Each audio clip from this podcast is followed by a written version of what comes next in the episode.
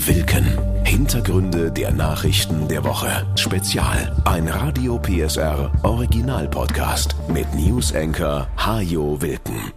Herzlich willkommen zu Teil 3 einer kleinen Podcast-Serie zur Energie-, Verkehrs- und Wärmewende.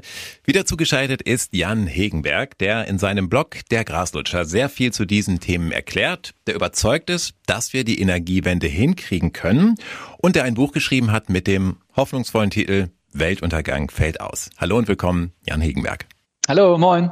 Heute soll es mal ums Elektroauto gehen. Kaum ein anderes Thema wird ja von Autofahrern oder auch Nicht-Autofahrern so kontrovers diskutiert wie der Umstieg zur Elektromobilität. Fangen wir mal mit dem Preis an. Elektroautos sind wahnsinnig teuer. Stimmt das überhaupt noch? Wahnsinnig teuer würde ich gar nicht sagen. Also man liegt natürlich beim Kauf ein bisschen drüber, klar.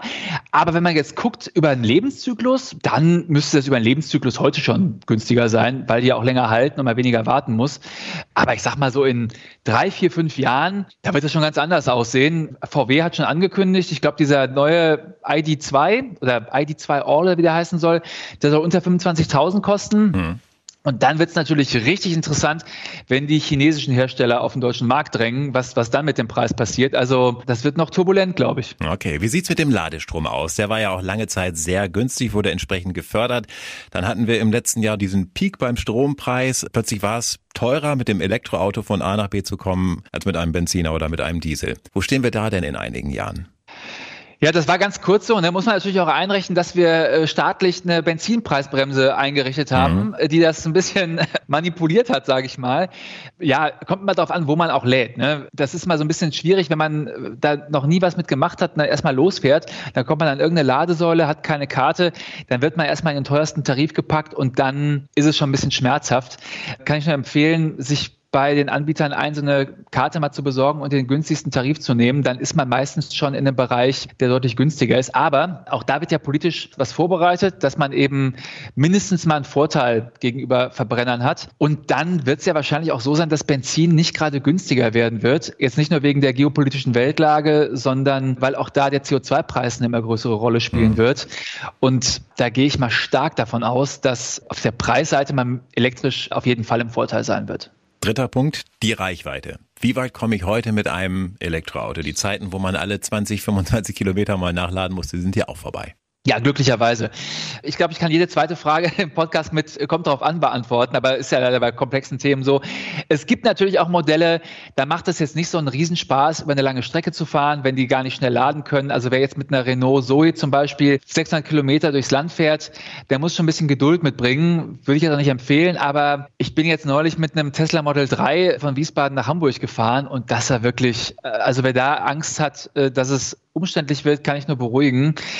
Man wird vom Navi sowieso genau so gelenkt, dass man immer ein bisschen Puffer drin hat und die Ladeinfrastruktur ist ja jetzt schon so viel besser geworden, dass man an den Schnellladern bis 150 Kilowatt hochkommt. Also in der Zeit ist man kurz auf Toilette gegangen, hat sich noch eine Pommes bei McDonalds geholt, dann ist das Ding wieder auf 80 Prozent hochgeladen.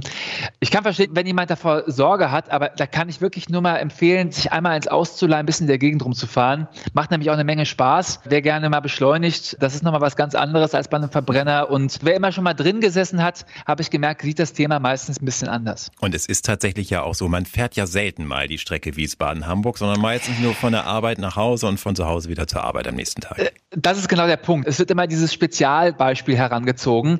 Für die Leute, die einfach nur pendeln, ist es eigentlich sogar ein Zeitgewinn. Denn sobald die das Ding irgendwo bei sich zu Hause in der Nähe anstecken können, müssen die gar nicht mehr zu einer Tankstelle fahren. Klar, werden jetzt auch wieder viele sagen, toll, ich habe aber keine Ladestation zu Hause in der Arbeit auch nicht.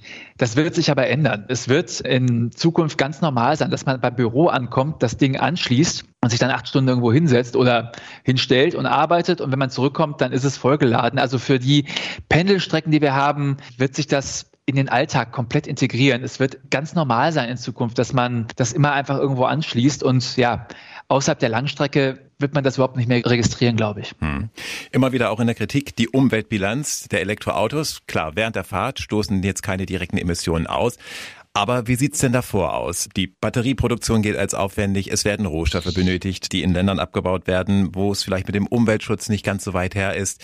Dann diesen Strom, den ich heute tanke, der muss ja auch irgendwo produziert werden und der wird möglicherweise nicht von einer Solaranlage oder einem Windrad produziert. Ja, das ist richtig. Leider noch nicht. Wir arbeiten dran. Das Schöne ist, also wir sind jetzt bei 50 Prozent Erneuerbaren im Netz und selbst mit dem Mix der natürlich noch dreckiger ist, als er sein könnte. Wir, wir könnten auch schon bei 60 oder 65 Prozent sein, wenn wir es ein bisschen ambitionierter angegangen wären. Aber auch mit den 50 Prozent sind wir deutlich klimaschonender unterwegs als mit jedem noch so sparsamen Benziner oder Diesel. Das liegt eben auch daran, dass die E-Autos so unfassbar effizient sind. Also rein von der Energiemenge her komme ich mit einem E-Auto unglaublich viel weiter als mit einem Verbrennungsmotor, weil der Verbrennungsmotor so viel Verluste hat. Also wenn ich 10 Kilowattstunden in ein E-Auto reinlade, ja, dann kommt das damit so 60 Kilometer weit.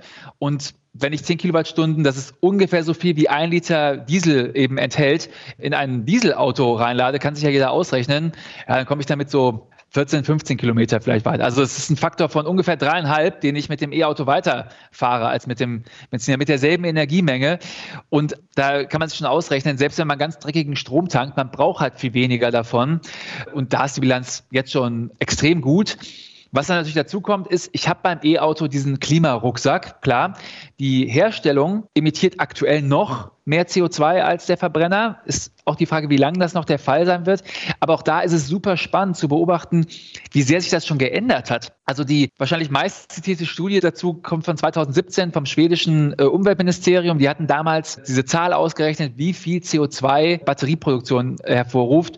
Und diese Zahl ist heute schon unfassbar veraltet. Und das ist ja nur sechs Jahre her. Also dieser Bereich da entwickelt sich so rasant viel, dass alle Zahlen, ja, in dem Moment, in dem man eine Studie rausbringt, ist sie eigentlich schon veraltet. Das heißt, man geht aktuell davon aus, ich glaube, eine Kilowattstunde Batterie erzeugt ungefähr 80 Kilo CO2. Aber wenn man es jetzt mit dem Verbrenner vergleicht, der gleich groß ist, dann sind es meistens ein paar 10.000 Kilometer und man hat das Ganze wieder drin.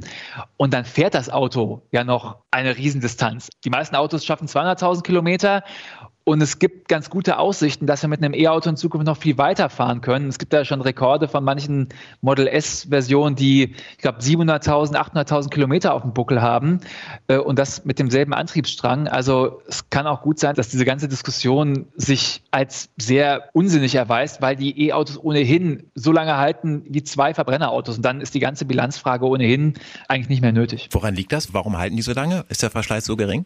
Ja, es sind natürlich viel weniger bewegliche Teile. Ne? Also ein, ein, Verbrennungsmotor, also falls jetzt Enthusiasten und Enthusiastinnen von Verbrennungsmotoren zuhören, ist natürlich immer noch eine irre Technik und eine Ingenieursmeisterleistung, dass die Dinger so gut funktionieren. Aber es ist natürlich nicht möglich, so eine Maschine zu entwerfen, bei der so viele Teile sich unter so hohem Druck so schnell bewegen, dass die so lange halten wie, ja, wie einfach ein Elektromotor. Das ist einfach ein unverwüstbares äh, Gerät. Ich meine, das weiß ja auch jeder, der irgendwo im, im, Alltag Geräte mit Elektromotoren verwendet.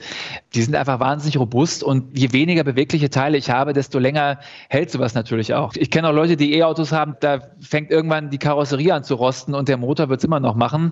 Ist immer schwierig zu vergleichen, weil es auch in den alten natürlich noch manche Batterien gibt, die vor zehn Jahren hergestellt wurden, die ganz andere Bedingungen haben als heute. Das wird jetzt in den nächsten Jahren sich erst zeigen, aber die Vorzeichen sehen schon sehr gut aus, dass diese Autos dann deutlich robuster sind, was auch ein bisschen erklärt natürlich, dass manche Autokonzerne nicht so sehr damit geliebäugelt haben, dieses Produkt rauszubringen, weil es nicht gerade den Plan verfolgt, mehr davon abzusetzen. Also wenn, wenn ein Auto natürlich doppelt so lange hält wie früher eins, ist für Firmen, die Autos herstellen, eigentlich rein buchhalterisch keine gute Nachricht. Ja. Ja.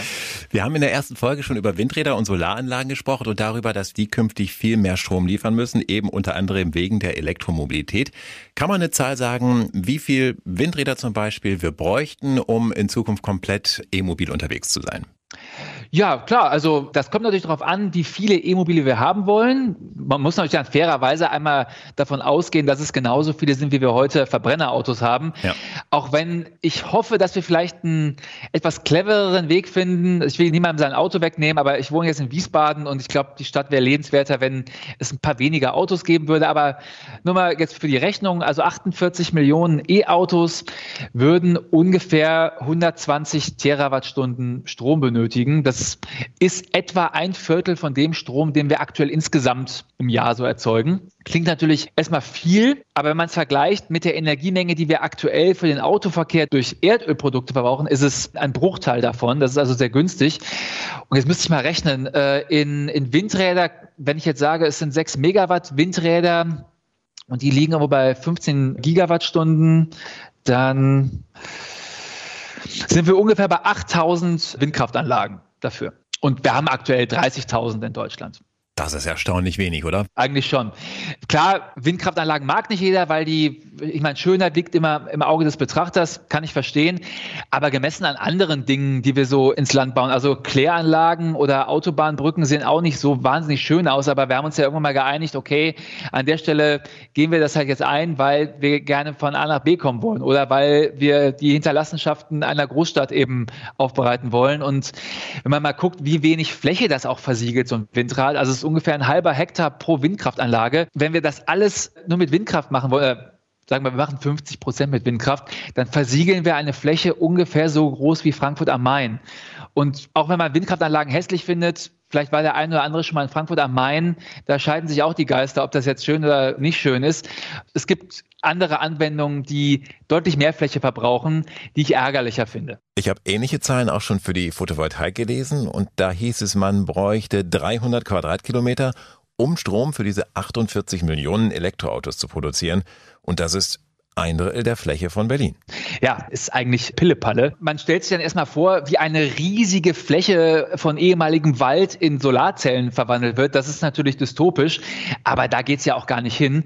Das Schöne an Solarzellen ist ja, wir können sie kombinieren mit der Fläche, die wir ohnehin versiegeln. Mit all den Dächern und Fassaden und irgendwelchen Hallen in Gewerbegebieten, irgendwelche Logistikhallen, die jetzt glücklicherweise auch endlich angegangen werden. Ich glaube, die größte Solaranlage entsteht gerade auf einem Fabrikdach irgendwo in Bremen, 80.000 Quadratmeter. Und das ist natürlich eine wunderbare Kombination, weil wir nirgendwo Natur versiegeln. Es ist Fläche, die ohnehin schon der Natur weggenommen wurde.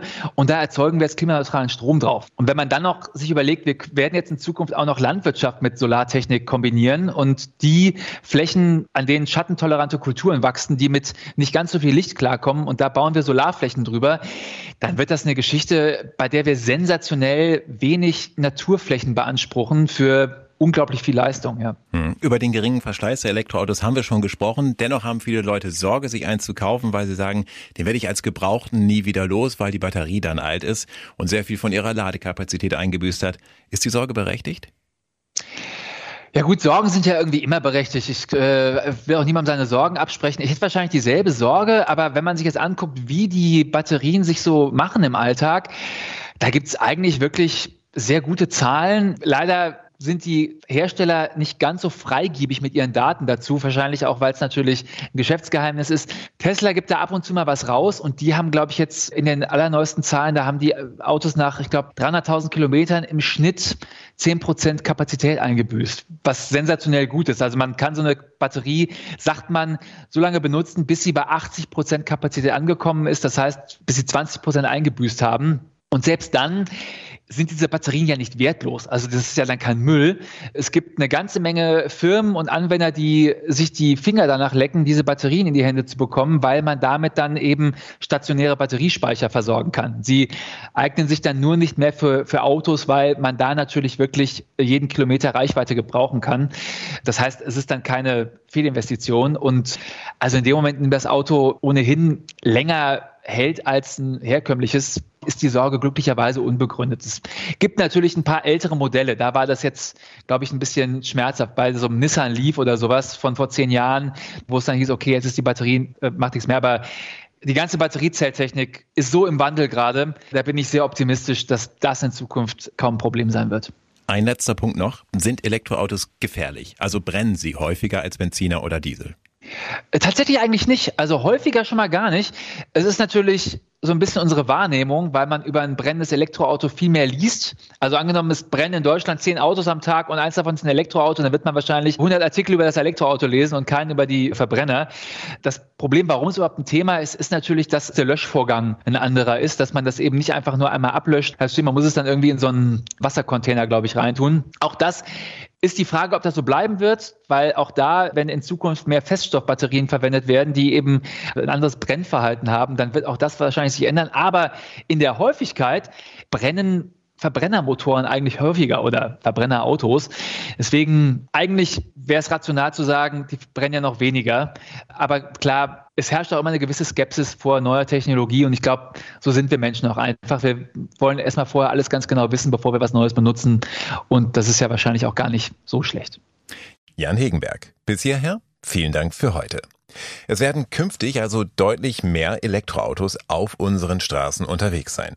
Aber vielleicht gibt es ja noch andere sinnvolle Alternativen. Nicht nur für die Straße. Stichwort FDP und Technologieoffenheit. E-Fuels und Wasserstoff.